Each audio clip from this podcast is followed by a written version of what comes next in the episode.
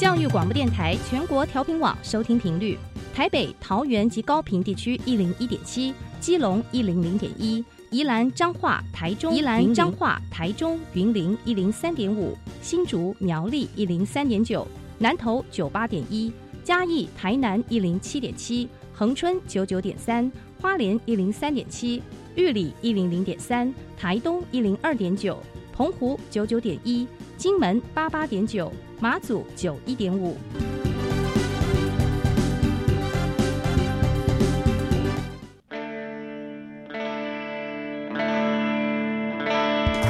生命时时有惊喜，生活处处是学习。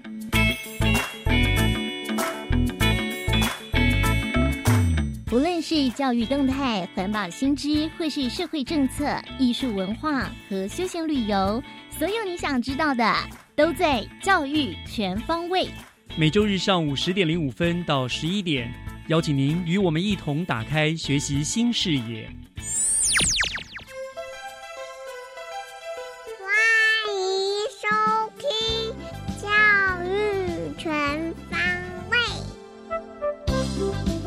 早安，各位亲爱的听众朋友，欢迎收听十二月三号的教育全方位。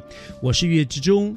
好快的一年又走到了尾声，现在已经是十二月了。那么每到十二月呢，可能因为耶诞节和跨年的关系吧，总会为大家带来一些节庆的期待还有欢乐感。而全台瞩目的冬日盛典二零二三新北欢乐耶诞城呢，也已经开城了。从现在起呢，一直到一百一十三年的一月一号为止。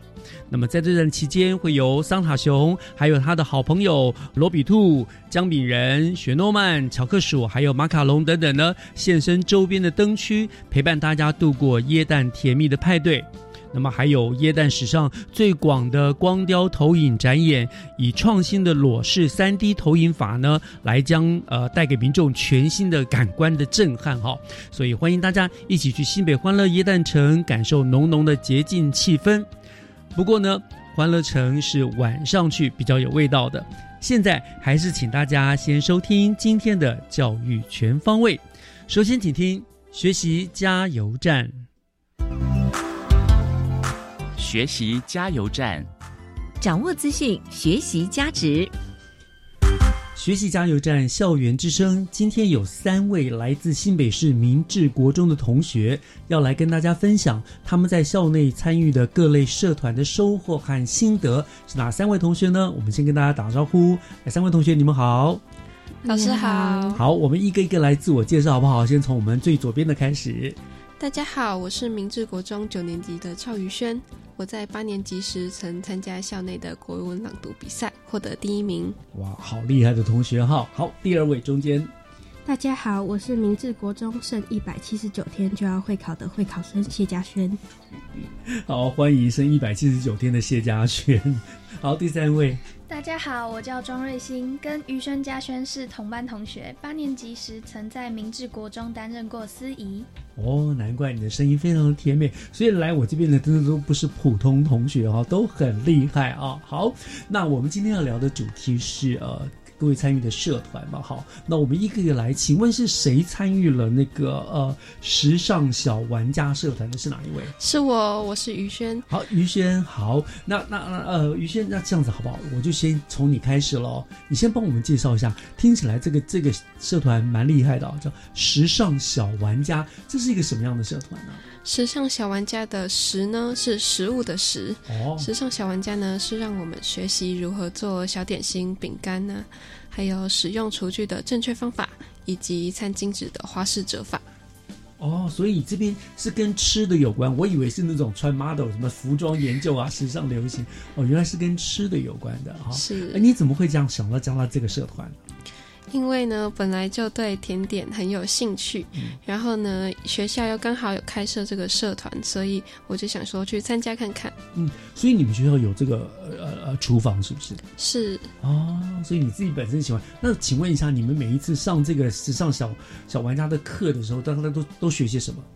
就是就做一些小点心啊，像是就是饼干，然后之前也有做草莓大福。哦，是那那这个。材料都是你们自备，还是学校帮你们准备好？学校帮我们准备好的。所以你们去就有有老师教。对。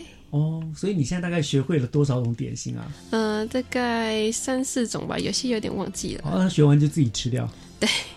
不会跟同学分享一下吗？呃，有时候会。嗯，那那个社团大概有多少人？那个社团大概有二十个，二十也不多了哈。对，所以那，很棒哦。嗯，这个是呃时尚小玩家社团，对不对？那你们这个社团除了做这些甜点之外，有没有参与其他的活动，或者是像什么公益的活动啊，或者什么的？有没有？没有哎，都没有，就是纯粹在学校里面兴趣的在那边做这个甜点。是哦，OK，好，这是时尚小玩家的赵于轩哈。那另外呢，有一个我觉得非常厉害哈，有人参加撞球社哈，是哪一位呢？是我谢家轩。家轩哈，哎，撞球社，帮我们介绍一下，你们在社团里面上些什么？就是打撞球吗？对，他会教你许多的技巧。嗯，譬如呢？像打八号球的时候。就那个是非常的难，你要把母球撞到子球，要撞到那个中心点。好，我跟你说，我不会打撞球，所以我也不知道什么叫八号球。好，那大概是什么样子的？就是，就是它有特殊的一个球，有是黑色的，黑色的，嗯，然后就打那些彩色的球。对，啊啊，那还有个白色的，是不是？对，白色是母球。哦，母球，哦哦，所以所以黑色是最高分。不是，黑色是比较特别的一颗球。哦。怎么个特别？看我就是完全外行的。就是呢，它跟其他颜色都不一样。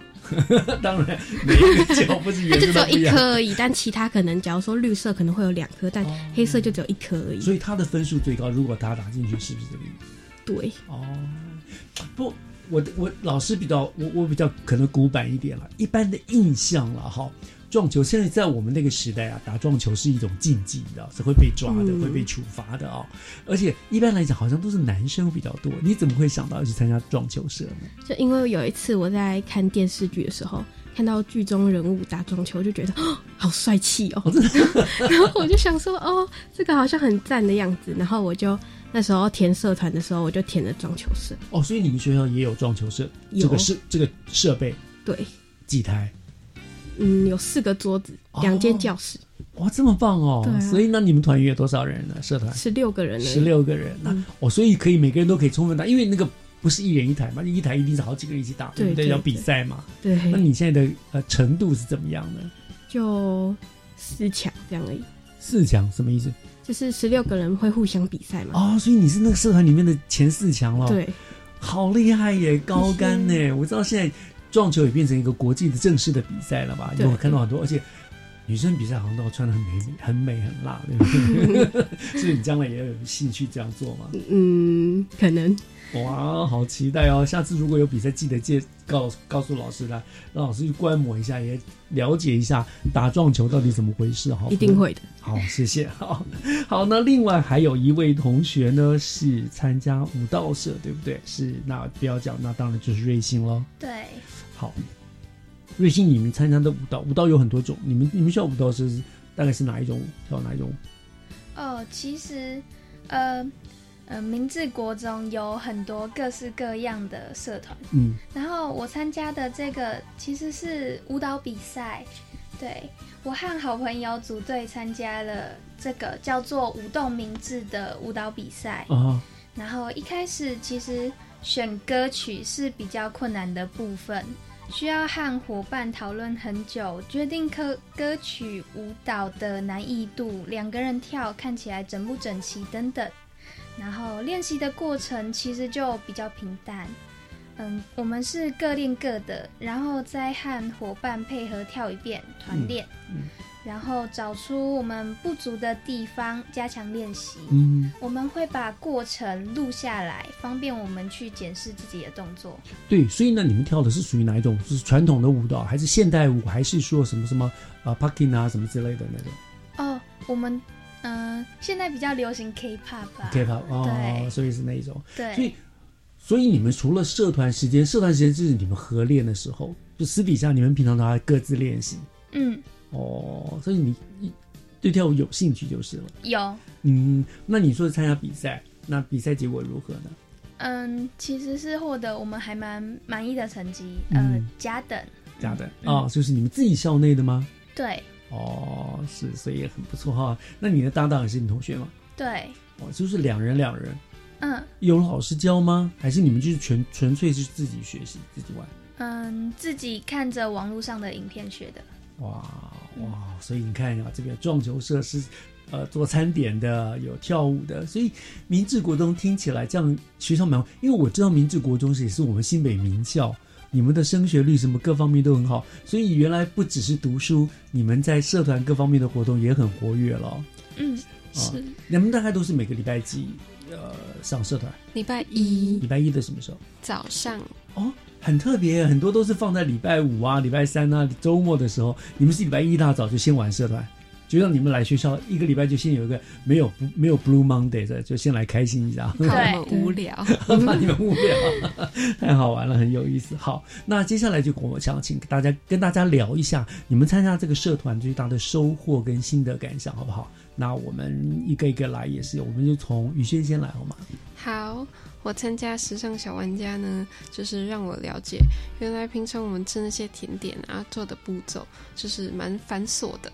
那其中我最印象深刻的是我做的草莓大福，因为呢那一次是社团的成果发表，然后呢要做给全校老师吃，所以我很紧张。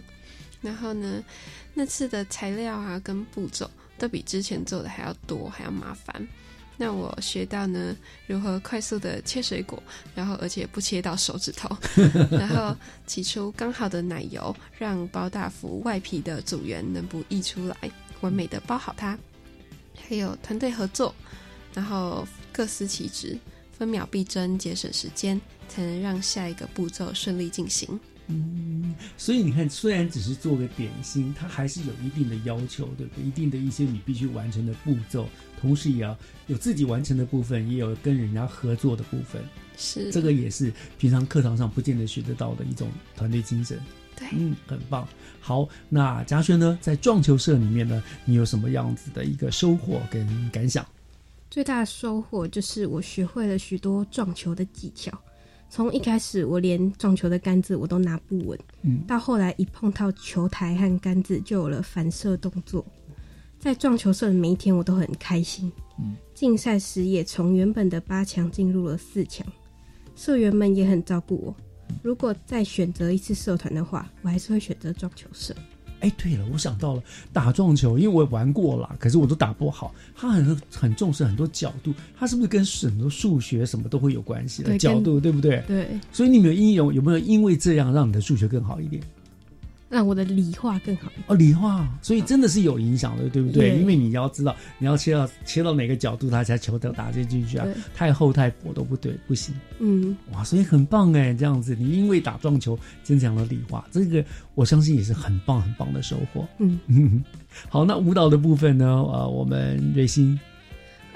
我参加这个舞蹈比赛最大的收获，其实就是可以利用时间完成平常不会特别去做的休闲活动，嗯，让校园生活更有乐趣，嗯，然后生活中需要分工及合作的地方不胜枚举。如果学会运用团队合作的话，就能够提升效率。是，我很棒哈，都都都都能够有很好的收获。你会发现，其实。只要是有兴趣，然后你去学的东西，收获都会特别多，对不对？然后我们就可以把这个放到你的学习上面，对不对？只要有自己产生兴趣之后，它的成果一定会特别特别的好。嗯嗯。所以，如果让你们再选择，就像刚刚呃我们那个嘉轩说的，如果再让你们选择一次的话，你还是会选择这个社团，对不对？会，你们现在都三年级了嘛？对，对不对？所以都不能参加了，对不对？对，对啊。OK，可是到了将来到了高中，还是有很多机会，你还是会选择大概这方面的社团吗？对，会会。哇，很期待，我相信你们一定会有更好的收获。嗯，好。那我想今天呢，就非常非常谢谢三位同学来跟我们做的分享哈，也祝你们都能够拥有非常非常愉快的呃校园生活时光。虽然说剩下一百七十九天，对不对哈？这一百七十九天还是过得都非常充实的，好不好？好，那我就再一次感谢三位同学，来再跟大家介绍一下你是谁。我是明治高中赵于轩。我是明治国中谢家轩，我是明治国中庄瑞欣。谢谢于轩、嘉轩、瑞欣今天跟我们的分享，谢谢，谢谢。接下来，请听教师小偏方，讲台下的教学经验良方，请听教师小偏方。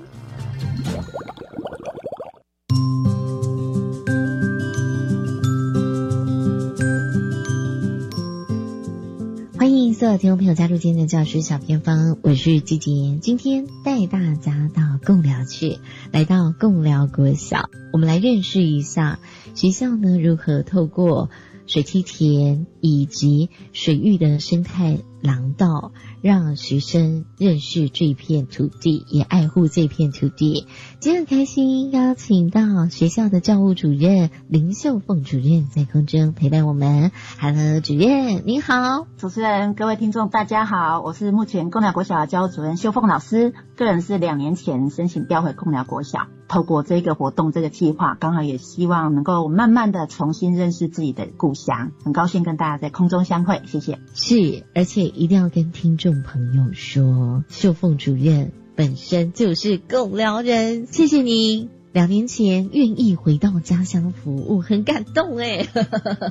这当然有一些特殊的原因呐。那不过我们今天聚焦的焦点是在我们的水梯田活动。所以主任，贡寮是不是就是好山好水的好地方？是我们之前曾经看过一件 T 恤，上面就是写“好山好水好贡寮”，真的希望大家有空来走一走，看一看乡村的生活，我们慢活的一个基调。主任，我们今天要聊的是贡寮国小在水梯田上面的推动。之前呢，也曾经以练练共寮水梯田获得特优教案的肯定啊。为什么共寮国小之前会以水梯田当做是一个最主要的学习的场域，来带领学生做不一样的发现？这个计划幕后很重要推手就是我们仁和基金会，因为基金会在贡寮已经深耕了十年。几年前他们是跟贡寮国小租借我们的吉林校区，那租借之后我们双方才有比较深入的了解。那也因为仁和跟贡寮水梯田的很多农户啊，还有我们的离合和小谷仓有长期的合作，贡寮国小加入之后，大家就开始脑力激荡，然后想说，哎，针对课程啊，针对我们环境教育，可不可以安排一些小朋友不同的体验活动，大家一起思考更多的可能。后来就锁定我们的水梯田的系列活动，来当做我们这个整个计划的一个缘起。学校如何带领我们的同学，甚至是老师，一起来认识共寮的水梯田？听说依照四季都有很丰富的活动安排。对，其实我们也是希望说，让我们的孩子可以在学习的过程里面更贴近共寮的一个在地生活脉络。你看，像我本身，我国中毕业之后，我就到外面去求学啦，工作。近两年回来。我们也希望说，透过课程的安排，也希望我们整个计划可以符合我们一零八新课纲的一个素养学习导向。所以学校里面就有许多中高年级的弹性课程，还有综合课程的老师就规划说水梯田的一个四季体验的主题。那目前学校曾经安排的活动，像有踩稻头、大丢桃。有插秧，有手操，还有割稻子。学校安排这些校定课程的活动，我们会请校长跟校内的老师一起带领孩子们到吉林校区的水梯田进行一个农事体验活动。然后这学期比较特别，是我们还在体验活动中安排了水草盆栽跟寻牛之旅。水草盆栽是孩子们进入水梯田打地桃之余，哈，他还可以把水中的一些原生种啊、一些特殊的水生植物带回来，再整理成水草盆栽。另外，寻牛之旅是因为水梯田没有办法机器耕作，所以完全是仰赖人力跟受力。那吉林校区因为很接近桃源谷。我们在地的俗名是五波短五波，那那个地方是农户放养耕牛的地方，所以我们也希望说，孩子们在课本上学到的很多知识，他可以透过寻牛啊，透过水草的盆栽这些系列的活动，可以亲眼看到很多大自然的一个生态，然后了解耕牛农户的一些作息，以及这水梯田的系列活动对生态的一个重要性。我们都相信，孩子他透过自己亲身体验，他可以引发更多对贡寮这片土地的一个爱乡情怀。然后他有能力向他的好朋友介绍我们家乡水梯田的美好，所以我们都希望能够一起为孩子的学习共同努力。主任刚刚又有说你们是跟远和基金会，还有离合和小谷昌跟林务局合作，他们怎么样从二零一零年陪伴学校一直到现在？二零一年，所以比我还要早。因为我是去年到今年才接触了行政工作，啊，所以以我个人的了解，因为接了行政工作，我比较有机会可以全面的了解学校的一个课程活动跟相关的一个计划安排。其实刚刚主持人介绍的那些单位之外，我们也很感谢教育部跟教育局的资源。那学校端这边我们就申请了活化教学跟多元学习的相关计划，所以学校就可以配合相关的单位，那我们也安排了一些课程活动，可以结合当地的一个特色，当做我们共寮国小校定课程跟活动。其实像这些活动刚刚介绍的，不管是四季的一个体验，或者是林务局这边安排的，甚至我们还要配合仁和那边，我们吉林校区还有一个米波喜，还有他们的一个校园活动，我们也希望说可以结合地方创生跟学校的一个相关资源，让孩子更深入的了解整个社区的一个文化跟生活作息。那也想问一下主任，就是说，刚刚你有说依照四季，嗯，有不同的内容安排，可能让我们知道春夏秋冬孩子们能够有什么样的体验。如果以现在，因为已经收割完毕了嘛，夏天我们是收割的季节，现在要开始慢慢准备，让农户可以准备下一季的耕作，所以我们学校下礼拜就安排大地跑的一个活动，那它等于是秋冬之际开始慢慢的养育这一块。土地水田，然后大地桃结束之后，慢慢养田，然后等到春季来临的时候，我们可能安排相关的，包括插秧啊，之后在一两个礼拜有一些手操的一个活动。那今年夏天的那个割稻活动，算是我们特别邀请有意愿一起参与的小朋友，那他们也透过这一些活动了解说，原来种田真的很辛苦，可是这些活动里面。有一些孩子的回馈就让我印象非常深刻，像我们今年的各大活动，虽然说小朋友要负责的就是很简单的动作，摆放好稻穗啦，然后抱稻穗给打鼓手来做托鼓励的一个动作。那因为中间有点心时间啊，午休时间，那我们结束之后还到和和聚落，就是目前在吉林校区那边的。那个和和聚落那边可以灌洗。那我记得在挂底瓦本的时候，就有小朋友说：“哦，好好吃哦，因为饭菜真的非常非常丰盛。”然后小朋友回馈说：“除了有点心吃，而且还可以玩土、玩泥巴、看小动物，然后还可以吃这么丰盛的饭菜。”他说：“我以后也要种田。”虽然是孩子话，可是我们真的看到他们透过亲身的体验，然后有不同有感而发的一些心情。像还有另外一次的活动是仁和的伙伴。他们把收成的那些稻粒会碾制成和和米的时候，把集中到的那些米谷粉和那些粉装物带来学校，跟孩子们一起学习手做米松饼，还有米布丁。那小朋友们在手做的过程里面，他们学习怎么样分工合作，怎么样完成自己的作品，甚至享用自己动手做的一个成品。那有一个孩子吃到的时候，他就说：“哇，真的很棒，很好吃诶。”他说他很喜欢做点心。那这一次学会的这些点心的制作，他说平常在家里就可以做给家人吃。那等到长大了，他要去念烹饪学校，他说以后要当有名的甜点师。那当我们看到他们的喜悦的笑脸、惊喜快乐的脸庞，其实我们就真的感觉收获满满。主任，未来你们还想怎么做呢？未来还是要继续做，像我刚刚讲的那系列的活动，我们先安排初步的。刚刚讲的四季体验，其实就真的是单纯的农事体验。可是除了农事体验之外，可不可以多加一点点？这也是我们跟仁和的教育伙伴们一起讨论激荡的过程里面。今年为什么会加入水草盆栽，会加入寻牛之旅？我们也希望说，整个课程是越来越多元的，然后越来越丰富的，甚至它有不同的养分一直加入进来。我们也邀请了许多在地的青年。甚至我们共寮国小的校友、学长姐，他们也可以分享，因为共寮毕竟算是偏远百年老校，所以我们在地的人其实越来越少，很多都是隔代教养的啊，或是老人家。那目前我们校内只有十六位老师加二十六名小朋友，我们是希望说，透过这个课程，透过学校一些特色活动，可以带孩子们一起编织他们的金色童年。真的很感谢所有参与活动的老师们无私的分享跟奉献。我们希望可以带着共寮国小的孩子们上山下海，因为我们这边真的有山有海，可以帮孩子们装上一对隐形翅膀，可以飞得更高，看得更远。以后有机会回来，再带不同的养分给我们自己的。生长的故乡，还有自己的母校，谢谢。今天呢，真的很谢谢回到家乡服务的共寮国小林秀凤主任哦，也感谢您介绍一下你们用心耕耘的共寮水梯田这样的课程。那今天就再次谢谢您的分享。好，谢谢，下次有机会再会。以上就是今天的教师小偏方，我们先休息一下，等一下请继续锁定由岳志忠老师所主持更精彩。嘿，朋友，你喜欢每一天为自己加一点轻松品味吗？想了解最新正康的生活实用资讯吗？我是主持人端端，每周一到周五下午三点十分到四点，跟着音乐发烧摆动。让端端为你特调美好的生活提案，一起轻松玩学。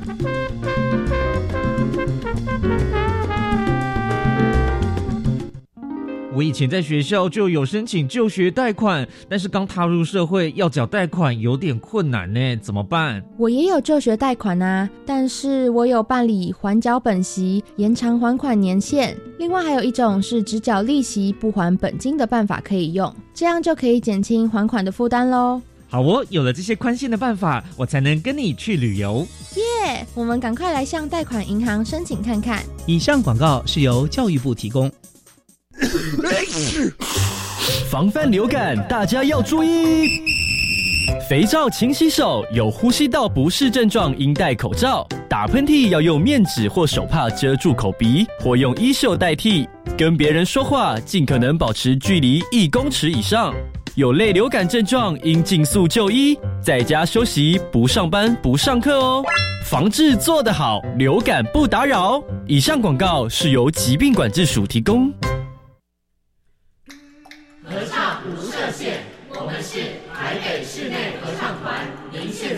听的是教育广播电台。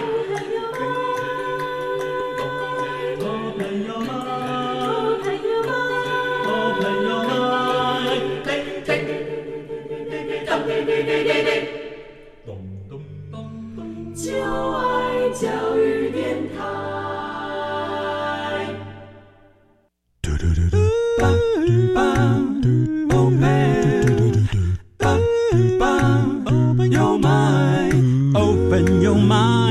就爱教育电台。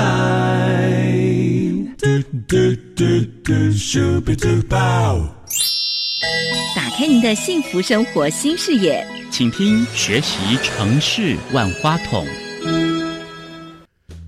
您正在收听的节目是教育广播电台《教育全方位》，我是岳志忠。节目的后半段照例进行的单元是学习城市万花筒。那么今天呢，我们万花筒单元邀请到的来宾是新北市政府教育局新著名国际文教科的卢伯安专员。那么专员今天要为大家来介绍新北市在今年所推出的一个重点的政策，那就是全球跨界学校国际交流单一媒合大平台这个政策啊。那我想相信大家对这个名词都还很陌生，我们就赶紧请专员来为大家做介绍。专员你好，是的，岳老师早安，各位听众大家早安，非常欢迎专员来到我们节目中为我们介绍这个。听说这是今年的主打的一个你们贵科主打的一个政策哈。嗯，是的，没错，是。好，那呃，这个政策呃，资料上面显示说今年四月才推出的，所以可真的是一个新出炉、热腾腾的哈。嗯，没错。那么我想请问一下，这个所谓的全球跨界学校国际交流单一媒合大平台，这个。你们会想推出这个平台的初衷是什么？那你们又要怎么样推动？是不是一开始就先为大家做一个说明？是的，谢谢老师。那其实，在推动这样的一个全球跨界学校国际交流单一媒合大平台，其实建立在我们过去新美市推动国际教育中层计划的基础下，我们想要进一步深化我们的国际教育跟双语课程。嗯，那我们的校园跟国际化，那以及呢，我们来支持我们的老师在专业支持的部分。甚至呢，我们想要连接我们更多的国际交流的机会，所以我们透过跨科是整合我们国际教育的资源。那在今年一月的时候呢，其实透过我们超过半年的时间后，找专家学者以及跨科室、跨学制校长们一起共同的研议，我们订定了所谓的新北市国际教育白皮书。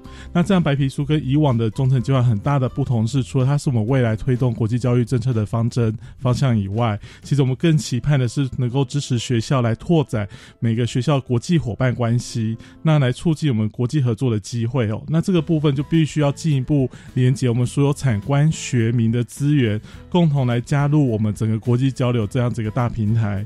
那所以平台它其实就是一个管道。我们希望说，如果各个各界想到要国际交流，想到各项资源，都能够跟我们新北市教育局来做合作。所以这个部分是我们未来国际教育白皮书在建立这样大平台的一个初衷。那也希望说，能够透过让孩子参与各项国际竞赛。展演跟透过专题合作，甚至在各项的学术文化交流呢，让我们的孩子在国际舞台上能够发光发热，也能够让我们的世界走进校园、走进教室，让我们世界也看见我们新北市。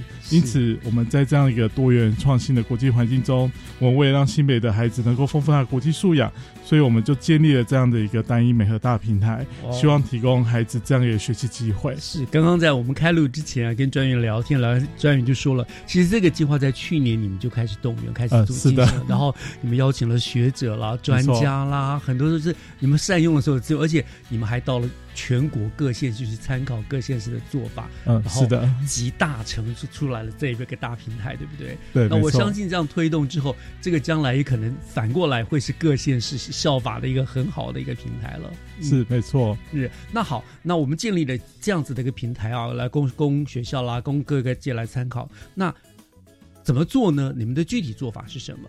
是的，那也跟大家分享哦。其实很多机会就是在很多的相关单位的协助下，就刚好这样子凑成了一个巧合。但这巧合就需要大家一起来支持哦。像我们举例来说，去年十一月，我们澳洲玛格丽特河高中以及瑞比斯南丁小学两校的校长，其实这两个学校啊，其实在过去跟我们瑞芳区一些学校就有在进行所谓国际交流。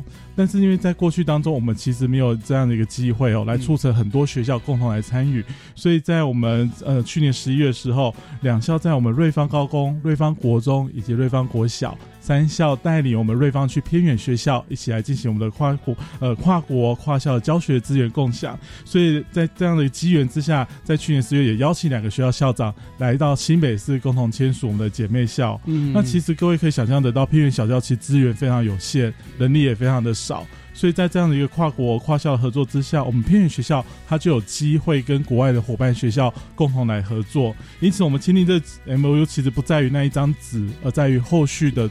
呃，动作其实我们这个 M O U 在十月签完之后，这些学校更是串联起来，他们平时的共备、社群的研讨，就可以跟国外学校一起合作。所以到现在为止，其实这些学校十二校都还在跟我们澳洲的学校互动哦，甚至在各项在教育、文化、体育、科学，甚至在文化层面都有互相交流。那其实会有这样的背景，包括说，因为我们瑞芳在地的特色是矿产，是矿产文化，而这两所的澳洲学校位于西澳地区，也具备了矿产文。文化对，没错。那其实两校学生在探讨他们在地的议题，就会非常有一些共识。那也会激起他们做所谓的讨论。那因为有这样机缘哦，所以那我们双方的师生有更进一步的合作机会哦。我想这是非常难得的地方。真的，也有有共同的背景，没错，结合起来更有意义，更容易有交流了。对对对对，嗯。那第二个例子是我们在今年四月很难得在跟我们加拿大这边有呃促成一个教育参访团，是在我们温哥华地。区的高贵林学区，那这学区当中，其实它在艺术、在双语跟 STEAM 科技的部分有相关的一些教学成果，所以我们也透过呃跨学制邀请我们高国中小的十位校长一起到我们加拿大去，也签署了姐妹校。那其实这样的一个合作机会，就是在未来我们像明年的一个暑期交流参访的一个活动计划当中，就透过跨校的部分来招募更多的学生跟老师，可以跟加拿大学校进行跨国的教学合作。那像这样一个例。子也告诉我们是说，如果我们光靠单一学校的力量，其实很难一触即成，就是可以达到我们姐妹校签约，或者是双方老师做教学的一个互动哦。但是我们通过各校一起来合作，我们可以做分工，分工合作当中可以为我们学生谋得更多的利益。所以我们在去年呃，在今年四月这样的一个合作基础下，也让明年有更多的老师跟学生可以参与这样国际交流。哇，我想。这个真的也要感谢疫情已经过去了，是的，这个世界又恢复交流，我们才能够够这么具体的给他让去实际的做个交流。我想这个这这个虽然我们说现在线上很容易，但是实际的交流的确还是意义不一样的，那个感受也不一样。那刚刚呃，其实专于你有给我看一下，你一个你们有一个 DM 啊，等下再说说什么什么四大航站十条航线，对不对？好像你们这一次把这个计划以非常具象的、具体的用一个呃飞机航下的一个概念把它弄出来，是不是也跟我们介绍一下你们这个发想？呃，是的，其实这样子一个发想也要感谢我们所有校长的一个集思广益哈。因为去年大家在谈那个白皮书，嗯，可是我们有时候觉得说谈白皮书、谈政策离我们民众非常遥远，硬邦邦的。对，没错。但是我们怎样让大家比较具象化，觉得到底国际教育在做什么哈？所以我们就是把我们的四大的一个策略哦，包括说我们怎么样让学校促进全球国际交流、数位转型，以及通过强化师生外语能力跟营造国际化校园，我们有四大策略。这四大车就好比是我们四个航站，要带领孩子去认识世界、去飞向国际的一个航站。他可以选择，他甚至这四个航站都可以任意选择。嗯，那我们十大航站的部分，航呃，这意义就是我们有十条的媒合管道。那这媒合管道就是带领我们有更多丰富的国际教育资源，让我们的师生都有机会更加认识国际。但是相对的，我们也要让新北。呃，让世界看见新北，因为新北的在地特色跟国外很多的地区很雷同。那我们可以透过各种不同的管道把资源引进来，那也甚至让国外更加认识了新北哦。所以，其实我们过去以往都在想说，怎么样让孩子可以出国？嗯，可是其实出国不等于就是在做国际教育，但是我们要认知的是，我们怎么样透过在地来去连接我们的国际，这个是很重要的。所以，认识自己，然后让我们的新北，让世界也认识新北。这个是一种双向的互动交流的方式，所以我们就把这样子一个方式把它化成，就是像航站飞机起飞，希望带领我们的师生飞向国际，那我们的国际也可以飞向我们新北。我觉得这个概念很好，就让人一目了然，知道我们要做什么，我们的方向，而我要选择哪一条航线，到哪一个航站，那出发往国际，跟国际接轨，对不对？是没错，是真的很有意思哈。好，那您刚刚在呃整个整个大平台里面有提到一个全球跨界合作联盟嘛？好，嗯，那是不是可以跟我们再再再呃进一步的介绍一下这个所谓的跨界合作联盟它的组成以及它的办理的方式？嗯，是的。那因为过去啊，其实以新美式来讲，我们已经有七十七个学校跟美国啊、英国、德国、法国、日本或韩国、澳洲很多呃。国家的两总共有两百一十四校已经缔结所谓国际姐妹校，数量很多。呃，没错。可是其实我们在看过去缔结姐妹校的方式，陈总刚刚讲的，可能它是透过单点一对一，譬如说国外某一所学校，它就只跟我们新北市一所学校合作。可是其实我们很多学校是可以做策略联盟合作的方式，让更多学校可以来缔结国际姐妹校。这个也就是我们为什么要做这个全球跨界合作联盟，就是因为我们有考虑到我们新北真的幅员非常辽阔，就像刚刚讲。我们偏远地区的学校资源怎么样去顾及到它合理资源的分配？那又能够让孩子，即使我在偏远学校，我也有机会可以跟国外孩子、国外学生一起来学习。是，所以我们透过这样子一个合作联盟的方式，希望能够由我们的十六所的高国中小开始做起。所以在今年这十六所学校呢，我们有做一个很特别的尝试，是我们由高中职的学校来担任我们的主责学校。那他们携手呢，来跟我们的国中小，透过所谓跨学制，也就是由高国中的老师跟国小老师合作来进行策略联盟。那他们的策略联盟是跟我们国外五大洲，就是来自五大洲国际伙伴学校来组成这样子的合作联盟。那透过老师的共备社群。来透过课程的研发，让我们更多的孩子能够来认识国外伙伴学校。那甚至今年我们透过线上论坛的方式，结合 SDGs 跟我们国际教育二点零的实质内涵，让我们的孩子能够畅呃畅谈所谓的国际议题哦。嗯那这样的国际议题包括我们的城乡永续、水资源、消除贫穷，就是希望让我们的未来能够达到一个所谓 better environment、better life 这样的愿景哦。那这是很精很特别的部分。那我们也相约说，二零二四年邀请我们五大洲伙伴学。要一起来新北，来共同探讨我们的行动方案。是，听起来就很精彩哈。就意思就是。呃，有了一个中心，以前是一对一的学校，现在有个中心学校，就变成像是牵呃呃蜘蛛网吧，或者我们般连线关系，网络对不对？那就是可以大家就共同就 就就就可以连接起来了。哦，这是一个蛮聪明的做法了，然后就是带动那些有一些可能没有办法那么多资源的学校，就就近的就就可以结合了。嗯，真的是很棒，很有意思的哈。好，那这就是我们今天所知道的啊，我们所谓全球这个跨界学校国际交流单音平台单。单一媒和大平台的大概的啊，它的一个缘由跟它的方向哈。是。那当然还有其他的后续的问题啊，比如说一些政策什么的。我想我们休息一下，回过头来我们再请专员继续为我们聊下去，好吗？嗯，好，好，我们稍后回来。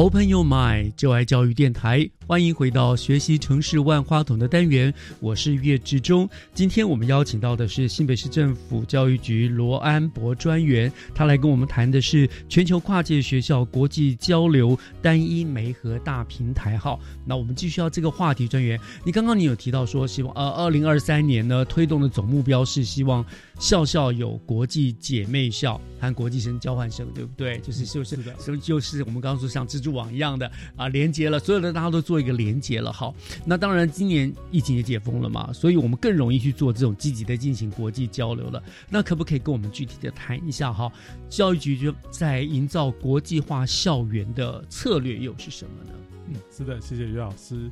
那其实因为我们都知道，过去因为疫情的关系哈，实体交流部分备受限制。对，但其实也因为这样子，我们学习如果透过更多的方式来进行国际交流，所以现在目前各校都开始做了所谓的云端线上的交流的方式哦。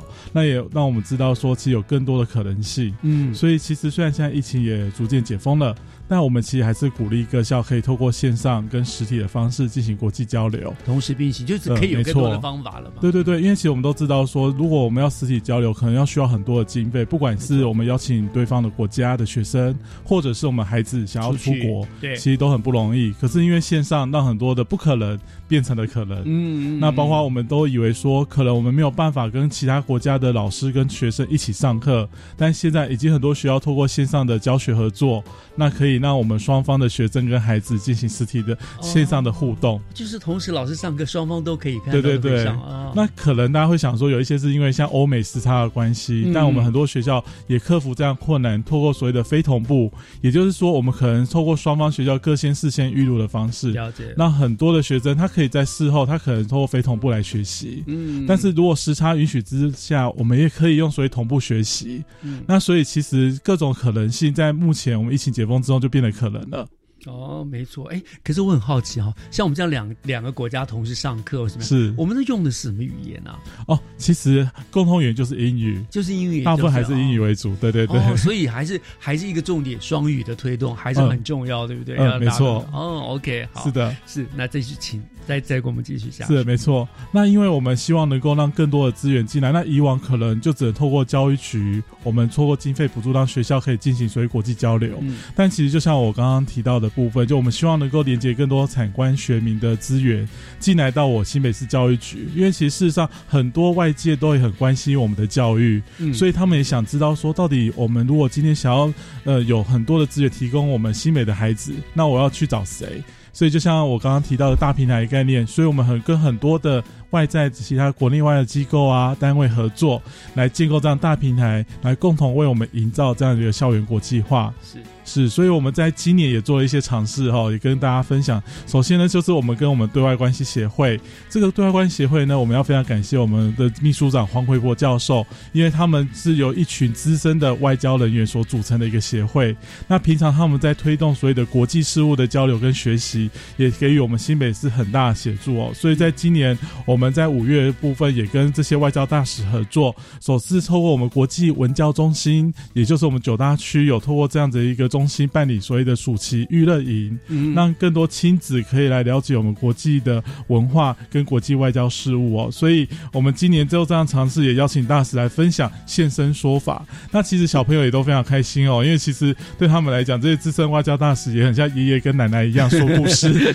那所以，其实他们自己用过来人经验来分享，哎。我在国外身历其境的感受是什么？嗯，那很棒。我觉得小孩子也很喜欢去听，好像听故事一样，对。呃，没错。国外的奇闻异事，是的，呃，让他对国际更有好、更有好奇心。对对对啊，因为我们以往国际文教中心有很多的历史文物，嗯，但是这些文物的代表性可能只能透过志工妈妈说故事，或者是我们用所谓的文物展的方式来了解。可是今天我们加入了外交大使之后，他可以透过亲身的经历来告诉你他的故事，现身说法，没错，有说服力了。是的，对对对。那其次呢，我们今年也跟我们的 ISEC，也就是国际经济商管学生会，它是个很特别的组织，因为其实它在一九四八年加拿大总部这边就成立了，它是个全球国际领导的一个组织，也有学生来组成。那其实它可以媒合我们各个国家的学生进到我们新北市，嗯所以今年我们也跟他们合作，就是让更多的偏远学校也可以有很多的国际的见习生进到学校去做文化交流跟体验。那大概是六到八周。那其实这些孩子，其实外籍生进到我们新北市。他们也对我们新北市文化非常好奇，嗯，所以其实，在一方面带领我们孩子认识国家文化之外，他也很期盼能够我们认识我们新北在地的特色文化。所以目前这些学生已经进到我们很多学校去。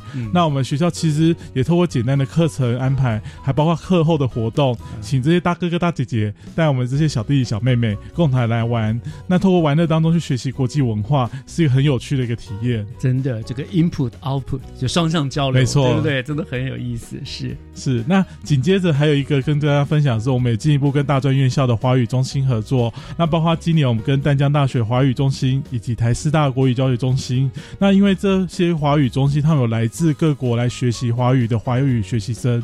那这些外籍生其实他们透过奖助金来进来台湾之后，其实都是在大专院校学习。那我们就去思考说，那怎么样把这样的资源进到我们的校园来？所以我们就跟中心来讨论合作，就是譬如说，他们这些学生都需要媒合技术家庭，那我们透过新美市六大家长团体加协他们的协助之下，然后让我们更多的家长可以知道这个管道来参与这样的美合寄宿家庭的机会，让孩子有更多的机会可以认识我们国外的学生。这个是一个很特别的，对对对对对，没错。那第二个就是说。我们也透过这样的机会哦，引导他们就进到我们的新美式校园。譬如国中小，他可能是一天或是两天，就是他可能进到学校做交流，因为他平常在上课嘛，那可能他其他的时间如果有空闲，他其实是可以来跟我们新美式孩子互动的。是，所以我们主动就邀请中心说，那是不是假如在你们课程之余，那是不是有一些课后活动来跟我们新美式的校园合作？所以这些外籍生他就可以进到我们校园，因为他想学华语。是，但我们的小朋友他要学英语。就刚好刚刚好对，就是我们互相都是彼此的学伴，所以当我在练习说英语的时候，我也愿意跟你学习华语。是，对对对，这是很特别的机会。对对对，教学相长，两个人双方彼此就互相学习，对对，而且这样学得更快。没错，因为大家就像聊天一样，其实就是有这个环境。对对，所以我们说，其实英语就是双语的一个环境，就是说孩子他可以同时使用英语跟中文。嗯，那在透过这样华语学习外籍生的互动交流之下，其实可以双向沟通的，双赢。没错，是。对，那其实我们也要很感谢教育部，因为教育部也给我们很多的资源，包括国际学办。那这些国际学办，其他其实没和国内有很多外籍的大专院校学生。那就像我们刚刚说的，其实我们透过所谓的视讯交流，让国中小学生他更多机会可以跟我们的大专院校的外籍生互动跟合作，尤其是偏远学校的学生。那其实我们非常感谢台大，因为是有透过他们媒合，那有各大学的外籍生跟我们的偏远学校合作。那其实每一次的相见欢哦，其实说真的就很像网友见面一样。其实这些弟弟妹妹都很期盼见到大哥哥大姐姐。是，平常可能透过视讯上课。做活动的交流，但每一学期我们透过相见欢让双方见面，其实大家特别珍惜哦，双方都很期待，都很开心。没错，那加上我们很多偏远学校都很多在地特色，像刚刚说的，他们就透过所谓的实作，可能去英哥拉格胚啊，或者是做展览，他们也觉得很开心。对，我相信一定对对对，是是没错。好，很有意思哈，就所以你们有做了很多的方法哈。那当然，呃，我们今天谈了很多都是跟国际教育相关的活动嘛，哈，而且我知道你们。呃，新民科其实在做这种啊，像新住民啊各方面的文化的交流。好像今年我们新北欢乐夜诞城也开开成了嘛，哈。对。你们在今年是不是也有活动在这个新北欢乐城里面结合，跟大家做分享？是的，没错哈。那其实今年很特别，是我们跟关旅局合作新北夜诞城。那其实，在十二月十六，那因为其实十二月十八号是我们的国际移民日，这个很特别的节日。嗯那我们想说，在周末的时候。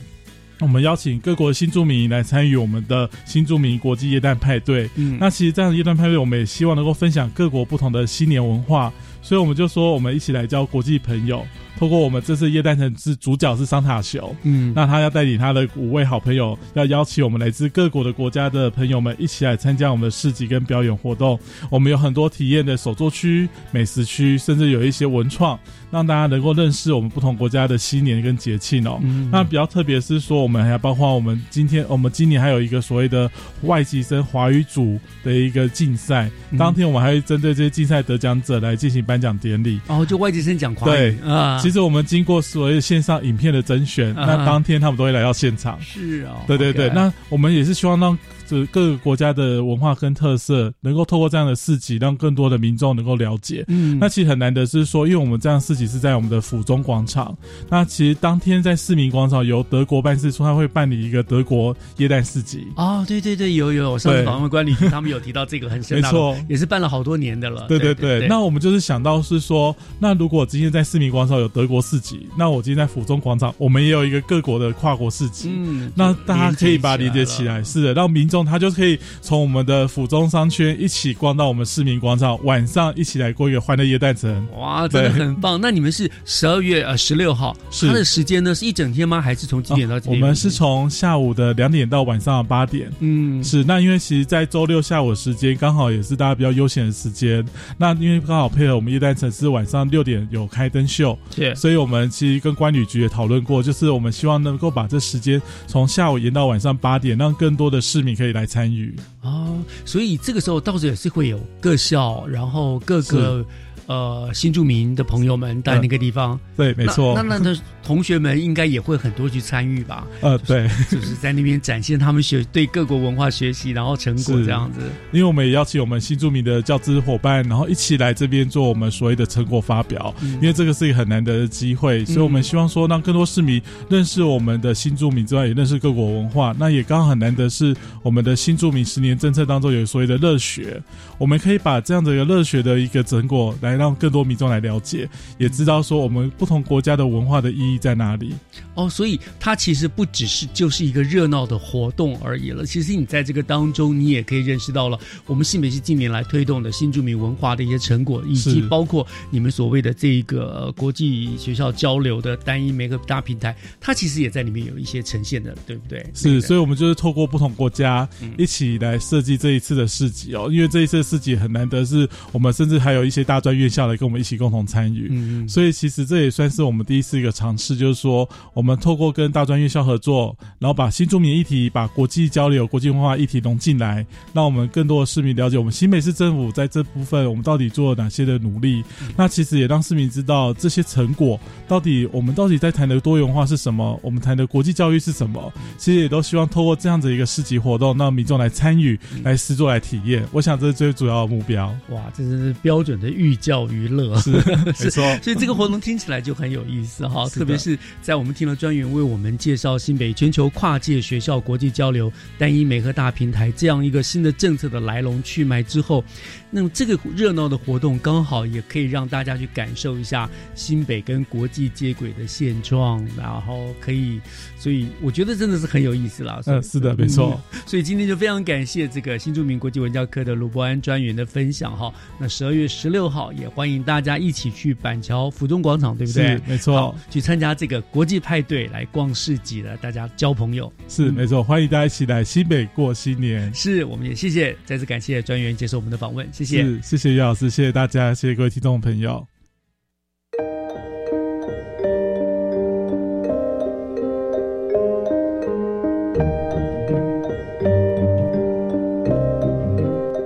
感谢您收听今天的教育全方位，我是岳志忠。